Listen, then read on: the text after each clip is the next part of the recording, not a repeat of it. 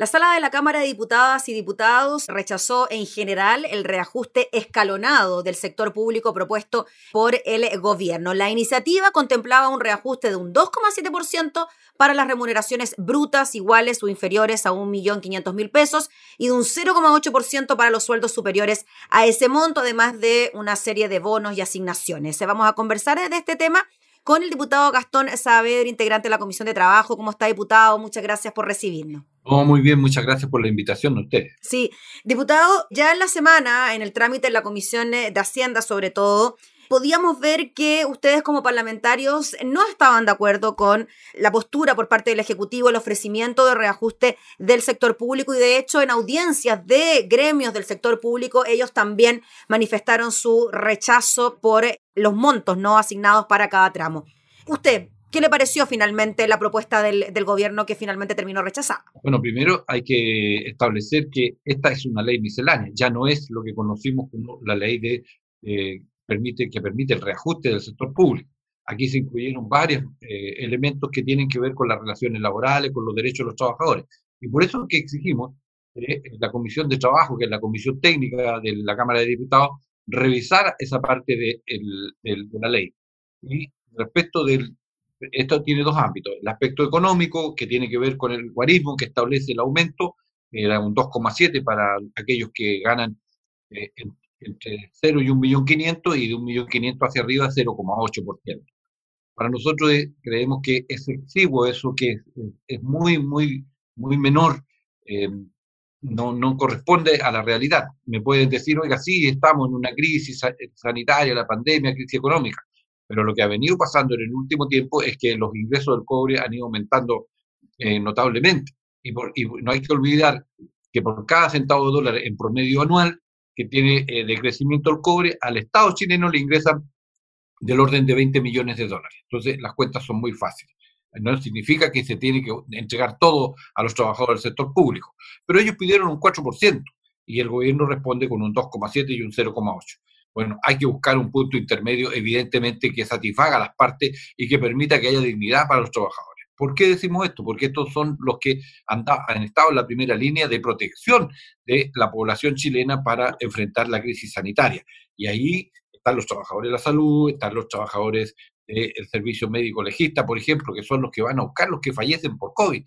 Yo me he reunido con ellos, tengo tremenda preocupación, parecen astronautas como van, pero ¿quién se preocupa de ellos que después no pueden volver a sus casas, que tienen que estar aislados? O sea, hay una serie de cosas. Los trabajadores de NAER, por ejemplo, que son, no son considerados y fueron ellos los que hicieron el, el ventilador eh, mecánico, eh, ese otro aporte. No se consideran los trabajadores que son de los hospitales de las instituciones armadas, llámese hospitales, hospital naval, militar, eh, fin, carabinero, aviación también, creo no se consideran y ellos eh, y recuerden que se reconvirtieron las camas comunes a camas críticas. Entonces también están inmersos dentro de este desafío de entregar la protección eh, sanitaria a la población. Y dos, y dos hospitales que quedan fuera siempre en este caso el JJ Aguirre y el de eh, Magallanes. Entonces, nosotros creemos que tiene que haber en ese caso un bono de carácter universal que cubra a todos los trabajadores de la salud, porque eh, simplemente no se puede aceptar discriminaciones. O sea, el Parlamento no podría votar una ley que provoca discriminaciones en materias salariales y, laborales, que son las otras partes que nosotros también nos preocupa y, que no estamos disponibles para aprobarla de buenas a primeras. Diputado Gastón Saavedra, si podemos separar por partes, entonces ustedes lo que están pidiendo es, primero, un bono COVID para los trabajadores de la salud en general, ¿no? Sobre todo los que estuvieron en aquella primera línea atendiendo al COVID. Escuché yo el día miércoles en la Comisión de Hacienda al ministro con la posibilidad de ingresar una indicación sobre aquello que él estaba dispuesto. ¿Qué pasó con eso finalmente? ¿Quedó como usted nos decía, no para todos? Eh, hasta la hora no, la, no la ha ingresado. Ah, no la ingresó finalmente. entonces, es ver para creer en esto. Ya tenemos varias que, varias que después eh, nos sorprenden. Entonces, tenemos que eh, esperar que el ministro, ojalá, ahora, ayer se rechazó, ¿cierto?, en, en, la sala, ellos van a insistir en el, en el Senado, bueno, ahí en definitiva. O sea, esto es en serio, no es, no es una jugarreta. Y el gobierno y el ministro no pueden mantener esta actitud contumaz, que no le gusta a la derecha gobernante que lo califiquen, pero, pero eso es. Eh, no ha habido esa, esa apertura que nosotros quisiéramos como para lograr un acuerdo. El ministro reclama que el Parlamento es para escuchar, sí, pero también para acordar, ministro. Entonces, mm. allí se escucha y se acuerda.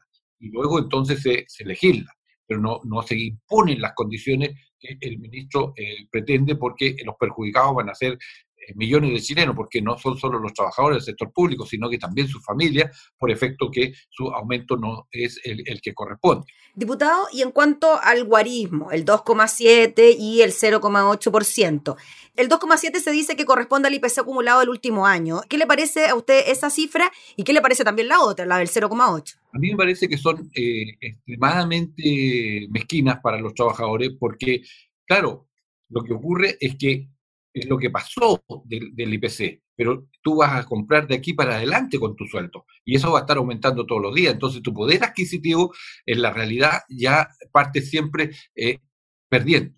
Y además que hay varias conquistas que los trabajadores han, obtenido en el tiempo, como algunos bonos, que son parte del poder adquisitivo de los trabajadores. Eh, como el bono de vacaciones, diputado, que se fue rebajó a la mitad. de término de conflicto, que son parte de conquistas eh, sindicales. Y ahí tiene razón el, presidente de, la, NEF al plantear con, toda la energía del mundo, en, nombre de todos los trabajadores del sector público, que eh, la lo principal es la estabilidad en el empleo y por otra parte la, mantener el poder adquisitivo. Y eso no se mantiene, obviamente que no hay satisfacción respecto de lo que propone el, gobierno. O sea, está claro que con el 0,8 no se mantiene el poder adquisitivo, sino que se rebaja tomando en consideración que el IPC acumulado fue un 2,7. ¿El 2,7 lo mantendría? Eh, es de ahí para arriba que tiene que ser el acuerdo, no puede ser hacia abajo. O sea, para todos los tramos. Para todo. Ahora, ojalá debiera ser parejo, ¿ya? Eh, mm. a mí no me gustan estas discriminaciones porque, porque no corresponden. Porque ya están excluidas las altas autoridades del Estado dentro del reajuste. Están consideradas de hace mucho mm. tiempo que están congelados sus sueldos y, salarios de las altas autoridades del Estado y particularmente, quiero hacer énfasis en esto, quienes somos parlamentarios. O sea, no, hay aumento para los, mm. que pertenecemos a, ese grupo de personas en el país exceptuando a aquellos trabajadores que están tanto en la Cámara como en el Senado. Sí, ellos tienen, los que tienen las funciones bueno, las que se desarrollan en, el Parlamento, excepto, reitero, los parlamentarios. Mm. Diputado, según lo que usted ha podido ver, escuchar por parte de Hacienda, ¿cree usted que van a haber modificaciones en el guarismo? Porque claro, este proyecto ya no sigue con su tramitación en la Cámara de Diputados, sino que pasa directamente al Senado para su insistencia. ¿Cómo cree usted que va a andar allá la cosa? Yo siento que eh, si el ambiente se sigue tensionando, lo sigue traccionando por la actitud del ministro de Hacienda, de eh, querer mantener eh, o imponer su criterio, eh, esto va a terminar en comisión mixta.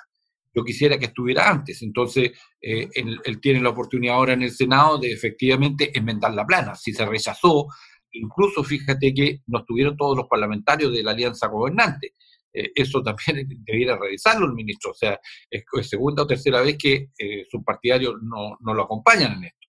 Y, y, si eso ocurre es porque algo no está bien. O sea, no nos culpen solo a la oposición de este desaguisado que quedó ayer, porque eh, simplemente las propuestas del gobierno no son las que uno espera para eh, los trabajadores del sector público, más en una condición compleja y difícil en que están trabajando. ¿Cuánto cree usted que podría ser una cifra? ¿Cuál cifra a usted le gustaría que estaría acorde con lo que están pidiendo los trabajadores? A la realidad país también, sabemos que es un momento complejo, pero como usted también decía, el cobre ha tenido buenos resultados en el último tiempo.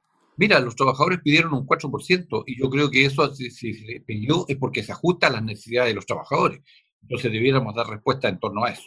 Muy bien, pues diputado, le agradecemos enormemente por el contacto. Estaremos atentos a lo que pueda ocurrir ya durante la próxima semana con esta tramitación que pasa por el Senado, volvería a la Cámara y como usted anticipa, lo más probable es que tengamos una comisión mixta al respecto. Estaremos siguiendo todo el debate, diputado. Así que muchas gracias, que esté muy bien. Muchas gracias, muy amable. Gracias. Era el diputado Gastón Saavedra, integrante de la Comisión de Trabajo, hablando entonces sobre el rechazo en la Cámara del reajuste del sector público.